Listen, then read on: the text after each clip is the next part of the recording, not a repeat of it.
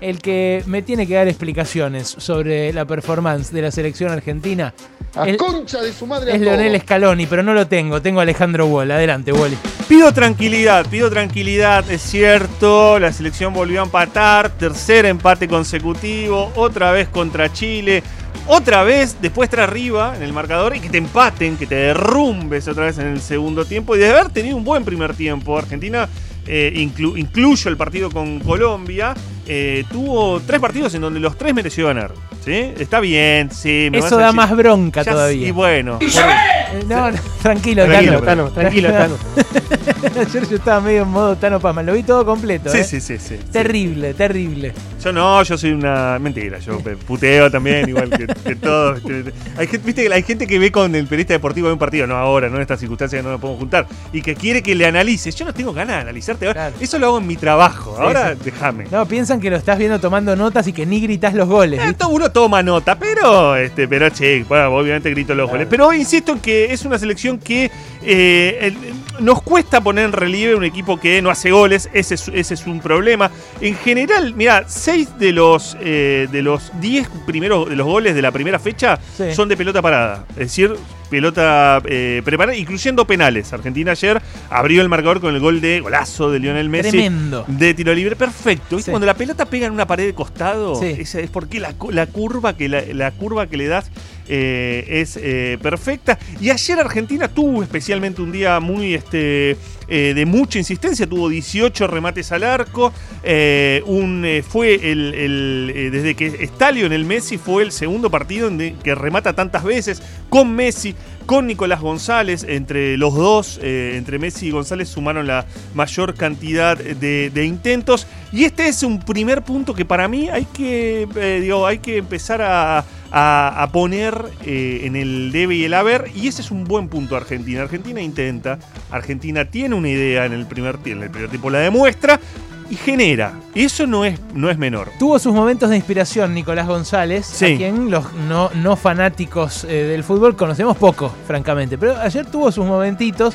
Eh, hay quienes directamente dijeron, ya está, yo lo extraño al Kun Agüero, necesitamos eh, un 9 que moje, como dicen los machirulos Es que, bueno, el punto con el Kun Agüero era, sobre todo con Lautaro Martínez, que tuvo dos, eh, Lautaro, y las dos las desperdició, y se empieza a generar una sensación de decir, che, sos el 9 del equipo, vos sos el que tiene que hacer goles, está bien que retrocedas, está bien que por momentos te asocies, sí, pero sos el que tiene que hacer goles. Con Nicolás González, una, una parte similar de ese jugador del Stuttgart. Estamos viendo una selección de eso que vos planteás. Estamos viendo una selección que, claro, hace tiempo que viene eh, con eh, hombres comunes. ¿Sí? Los, los hombres comunes alrededor de Messi. Claro. Este, ¿no? O sea, Son no hay- siempre lo mismo. eh, bueno, es que pero están cambiando un poco, Luis. Están cambiando Nicolás González, Lautaro Martínez, pero eh, cuesta mucho esa cuestión. Habló, es el, es el audio 3. eh, Mauro habló Scaloni acerca de esta cuestión de generar, de generar mucho, ¿sí? Y no eh, hacer goles. Escuchemos al entrenador argentino. El equipo no, no estuvo bien en ese, en ese inicio del segundo tiempo eh, y los goles van a llegar. De hecho, creo que el equipo genera y eso es lo más importante. Estaríamos preocupados si no, no generaríamos situaciones de gol y creo que lo importante es que generamos. eh, eh, metemos varias veces eh, muchos jugadores en, en el área y creamos situaciones y el rival se preocupa, pero ya van a entrar, no hay problema. Muy duro Scaloni con el campo de juego ayer del estadio del el Nilton Santos en Río de Janeiro. No se puede jugar. Escuchalo porque estaba, estaba bastante enojado después del partido. Es que haber jugado mejor en este, en este campo de juego dice mucho. La verdad que quería remarcarlo. Eh, queremos todos jugar la Copa América y de repente nos encontramos en una cancha que a los minutos minuto 10 del primer tiempo ya no se podía jugar al fútbol. Es eh, lamentable el estado del campo, como es lamentable el, el- el que se jugó ayer el Colombia-Ecuador y en el cual nosotros vamos a jugar contra Bolivia y todavía hay cinco partidos que jugar en esa cancha. Ya me explicarán cómo, cómo harán para ponerla bien para, para jugar el partido.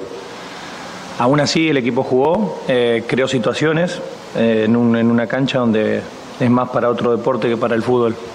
Es Eh, una Eh. Ferrari para andar en calle con pollo. Es, es más o menos, porque pasa que son- en algunos casos son estadios que no tienen mucha utilización en el último tiempo. Vos pensás el estadio de Brasilia, donde vimos la inauguración, el sábado, no hay, no hay una, un equipo de elite de Brasilia que lo use. pero en el de No Río sí juego. se supone, ¿no? El de Río es, un- es el estadio olímpico, no es el Maracaná donde posiblemente se va a jugar la Ah. final. Por eso dice, eh, bueno, son estadios este, armados Claro, para. tuvieron que organizar medio, medio de golpe la cosa, como cuando Eh, viste. Iban a ser los anfitriones. Claro, pero bueno, no solamente eso, sino que los estadios. Fíjate que no están los, las ciudades más tradicionales eh, futbolísticas. Está Río, pero no está el estadio, está el Maraca- eh, está el Nitol Santos. Es el de Botafogo, el estadio, eh, el estadio olímpico. Pero, claro, no está San Pablo, no está Porto Alegre. Digo, las Mm. ciudades ta- también potentes y fuertes. La única es Río Janeiro. Después tenés Guyabá, Goiânia, Brasilia, ¿viste? Se fue. Justamente porque en San Pablo, en Porto Alegre, había focos todavía muy activos de coronavirus. Y básicamente porque además los amigos de Bolsonaro son los que gobiernan esas regiones, ¿no? Que son los que Ah. terminaban entregando de alguna manera el, el vínculo, claro. O sea, tenés este, la zona agrícola, como te lo explicaría. Impresionante. eh, ese, ese lugar. Y así sube. Ahora, te, te estoy dando una mirada muy optimista del primer tiempo, porque claro, Argentina se derrumba en el segundo tiempo. Y ahí sí es donde entra el, a tallar la cuestión más preocupante, es donde decís, che, bueno, ya hace tres años que llevas adelante eh, la, la dirección técnica de la selección argentina, ya es momento de que muestres un equipo. Sí. Él, él, digamos, hay algo donde uno puede visualizar con Paredes, con De Paul y con eh, Lo Celso, pero vos ves el penal que le cometen a Chile, que es finalmente el empate después de- del gol en el segundo tiempo. El retroceso argentino es un desbande. Ese retroceso, Argentina pierde la pelota, genera poca presión, y en el retroceso vos lo ves a De Paul volver eh, soltando la marca. A Paredes, que también pierde la marca y que cuando llega a la jugada casi que se desentiende. A Otamendi haciendo una, este, una, una maniobra extraña y la pelota le pasa, la pelota pasa por su línea y lo mismo. Ese retroceso en donde se cometen casi todos, casi todos los, este, los errores que termina en el penal que finalmente comete Tagliafico, revisión de bar previa, que ataja Emiliano Martínez y que después eh, vuelve a convertir, más allá de que, este, de que Vargas este, la empuje, que pidieron eh, mano, que no había. No, pero medio goma la actitud del arquero nuestro, porque ya lo habías atajado. ¿Por qué después se pone a pedir. eh, Nadie reacciona.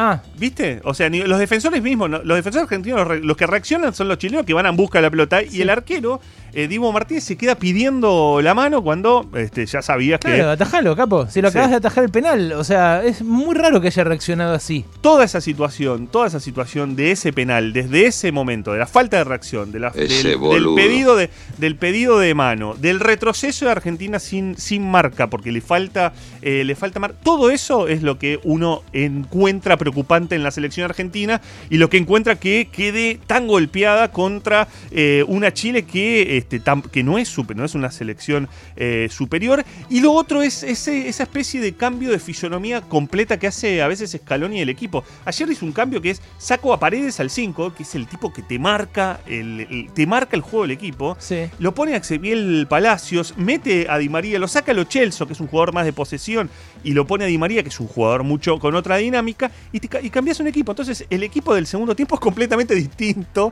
al primer tiempo, una idea distinta. Digo, es, como, es como si la economía te la manejara un rato Duhovne, un rato, Kisilov, una- entonces decís, bueno, ¿para dónde vamos a ir? Te van a decir los Ya jugadores. lo hemos probado. Ya esto. lo probé. Casi que te diría, lo estamos probando también Ese en, fue un error. en este momento y no nos está yendo bien, ¿no? Podemos, eh, podemos escuchar a Messi porque Messi dijo, bueno, nos faltó tranquilidad. Messi ayer jugó un buen partido, el segundo tiempo agarró la lanza. En un momento Argentina llega a rinconar a Chile, mereció ganar, eh, Sí, lógicamente no alcanzó. Este, escuchalo a Lionel Messi después del partido. Creo que la jugada del penal y el empate de ellos le dio, le dio eh, más tranquilidad a ellos que a nosotros. Eh, empezaron a manejar la pelota, nosotros no podíamos eh, tenerla y, y bueno, eh, se, se complicó el, el partido. ¿Qué faltó para ganar? Tranquilidad, ¿no? Creo que cuando nos metimos en ventaja eh, no pudimos tener a la cancha, la verdad que mucho no, no ayudaba tampoco, pero... El, eh, pero otro que también Messi quejándose eh, de la cancha, ¿no? El viernes va a jugar Argentina-Uruguay a las 21 en Brasilia. El lunes vuelve a jugar en Brasilia contra Paraguay, con lo cual esto de ir y venir, eh, posiblemente el, el- el fin de semana se van a quedar en Brasilia, viste que vienen, se meten en los motorhomes. Ah, vienen acá ahora. Eh, Claro, ya están acá, ya están Ah. en Ezeiza, ya están instalados otra vez en Ezeiza, jugaron en Río, ya vuelven a Ezeiza, ahora van a volver, el viernes juegan en Brasilia eh, frente eh, a Uruguay eh, y luego frente a Paraguay también en Brasilia, con lo cual se van a quedar. Te decía que hay 41 casos de COVID, empezó con... eh, con Venezuela eh, los casos y este, se empezaron a extender no solamente de eh, no solamente de, de jugadores también de personal del staff este, que trabajó en el primer partido y sabes que ayer debutó en la selección chilena en el partido debutó un inglés Ben Beretron Ah, sí. Ben Beretron es un jugador del Blackburn Rovers Sí, sí. eh, yo al principio ¿Cómo se pensé, pensé que era en joda, ¿eh? Pero no, es inglés. Es, es ¿Cuál inglés. es me, apellido? me cuesta. Brereton. Brereton. Me cuesta mucho la, la, la ver eh, inicial y me traba. Ben- en realidad se llama Benjamin. Es hijo de una, de una mm, eh, eh, madre, de madre chilena, eh, padre inglés. Ajá. Eh, el jugador decía del eh, Blackburn Rovers. Esto es de muy la segunda. desorientante para el presidente Alberto Fernández porque no desciende de los mapuches, de los araucanos, no puede hacer ninguna apreciación respecto de su genealogía local, ¿no? Mira, eh, no sé, no está Alito por ahí. No ¿Qué me tengo miedo. Tengo No miedo porque. Porque Eh, ayer, ayer este, la cuenta oficial, La Roja, arroba La Roja, la cuenta oficial de Chile, Sí, hizo una canción con, con Ben, con Benjamin. con el inglés. Sí. Eh, y bu- ¿Y qué? ¿Pidió disculpas? No, Porque- no, no, no. eh, porque él jugó ya incluso en la selección inglesa. Es casi trampa, ¿no? ¿Estamos de acuerdo? No, bueno, está bien, es madre, sacó, el- sacó el- Mira, mira, te, te voy a decir la canción. En Inglaterra nació, fue deseo de Dios crecer y sobrevivir, revisar su carnet No. y tener madre chilena. No. Y todo el pueblo cantó. Bueno, no sé cómo sigue porque no la terminan. Berestrong, Berestrong. ¿En serio? ¿Hicieron eso? Hicieron eso. ¿En serio hicieron eso? Nahuel, No, Nahuel, no. no, no, no, no, no, no, no, no, pará, pará, pará, pará, porque vos lo querés mucho al Diego, vos, vos has Sí. escrito sobre No, el yo estoy- libro. me, me pongo mal. Eh, yo quiero que acaba de pasar No, en no. el aire de este programa, por Dios. cantó, sí, cantó Very Strong. Quiero, quiero la opinión de todo el staff. Quiero la opinión de todo el staff. A ver Pero, si- no, no, no, no, no. Esto es para. Perdón, no, yo no sé. Llamarlo Solá, llamarlo Solá y nada. o- o directamente al Chivo Rossi. No, Esto no. es una para declarar una guerra. No, no, para el Chivo Rossi. para no me importa que haya ganado la izquierda. Que... No, pum. Pará, pará, pará, pará. Pará, para el Chivo Rossi no, porque ellos tienen muchísimos más tanques y aviones y barcos que nosotros. Por ese, por ese lado no es. Por ese lado no es. Nosotros tenemos al Diego, papá. No, no lo tenemos más. No lo tenemos más y ese es el problema. Sobre esa llaga ponen el dedo los chilenos con esta bajeza, Wall. Esta bajeza. Es muy duro. Yo quiero igual decirles a mis compañeros que yo estoy reproduciendo un tuit. A mí me indignó tanto como a todos ustedes. Sí. No, Noelia, usted le Noelia. da difusión, señor. Usted viene a esta radio, que es una de las radios más escuchadas en la República Argentina, y la entona, y engola, engola la voz, y la entona y la canta. No, esto no está bien, ¿eh? Esto no está para nada bien. No, a mí me pareció una provocación. A mí me pareció una provocación que. eh, Revisó que- su carné y su madre chilena. Encima Sí, la rima es re vergosa. Además, muy vergonzosa. Eh, porque dice, llegó por WhatsApp. eh, No, no, es horrible. Es horrible lo que le hicieron a Diego, a Rodrigo, a todos nosotros. se Y metieron. el idioma se- español también, eso es verdad. bueno, esperá, eh, se metí, nosotros nos sabremos, eh, tenemos un presidente que se metió con los mexicanos, con los brasileños, Sí, sí, se por metió eso. con No, todo eso, ¿no? no estamos para tirar la primera No, piedra. no, digamos. pero esto sí, efectivamente, ofendieron a Rodrigo, a la memoria de Rodrigo, a la memoria de Diego Armando Maradona, Sí. a la memoria de los caídos en Malvinas. Y sí, también. No, también, también. Porque ayer fue 14 de junio, ayer fue el día de la confirmación de la soberanía, ayer fue- se cumplieron 39 años del rendimiento eh, frente, al, frente al, al Imperio Británico, con lo cual, digo, era una fecha importante. o sea, por lo menos el CM de, de la, de la Roja podía googlearlo. No, es grave, es grave, es grave. Es un, es un hecho grave en un momento en el que las relaciones podían, podían entrar en un quiebre, ¿no? En un parteaguas con el cambio de signo. Fue allá. muy, este, Tal fue muy duro todas las Justo, respuestas, un ¿no? parte de agua, justo la línea divisora de agua, Sí. que es lo que nos divide Sí, no, no. la, la cordillera. vas a hablar- Mala mía, también- mala mía, lo retiro, lo retiro. No quiero Mm. traer otro Beagle, ningún quilombo entre nosotros. Era para tirarles un seguro de La Habana ayer, ¿no? Al CM de, Ay, de sí, Chile. la verdad que- Hoy, ¿Dónde dibujan los mapas? ¿En un fideo? ¿En una serpentina? Si hacen poco, se caen al mar ustedes, ¿no? ¡No son chilote! ¿Qué se siente vivir en un pasillo? no, no. es- eso es- Eh, Diego, tranquilo, por favor, Es para llamar a algún colega, algún colega o al- algún chileno para que dé explicaciones. Para... No, al CM de La Roja, le Cavatorta, al CM, al Community Manager ese, hay que llamarlo y hay que desafiarlo al aire. ¡Eh, huevón calenchu! ¡Eh, huevón calenchu! En serio, una, una conversación entre hermanos va a ser. Vieron que a veces los hermanos se cagan a trompadas también. Sí, sí, miren, Sí, los se bancamos. pelean, sí. Hemos traído, eh, eh, hemos este, acá hablado de Chile, de lo que pasa en Chile, ¿no? De, de hacer Para esa mí, protesta, todo. para mí pero tenemos que poner al community manager de La Roja Sí. a debatir con Lito, que de origen sabe mucho, y que discutan. Y que diga Lito qué piensa del origen de la...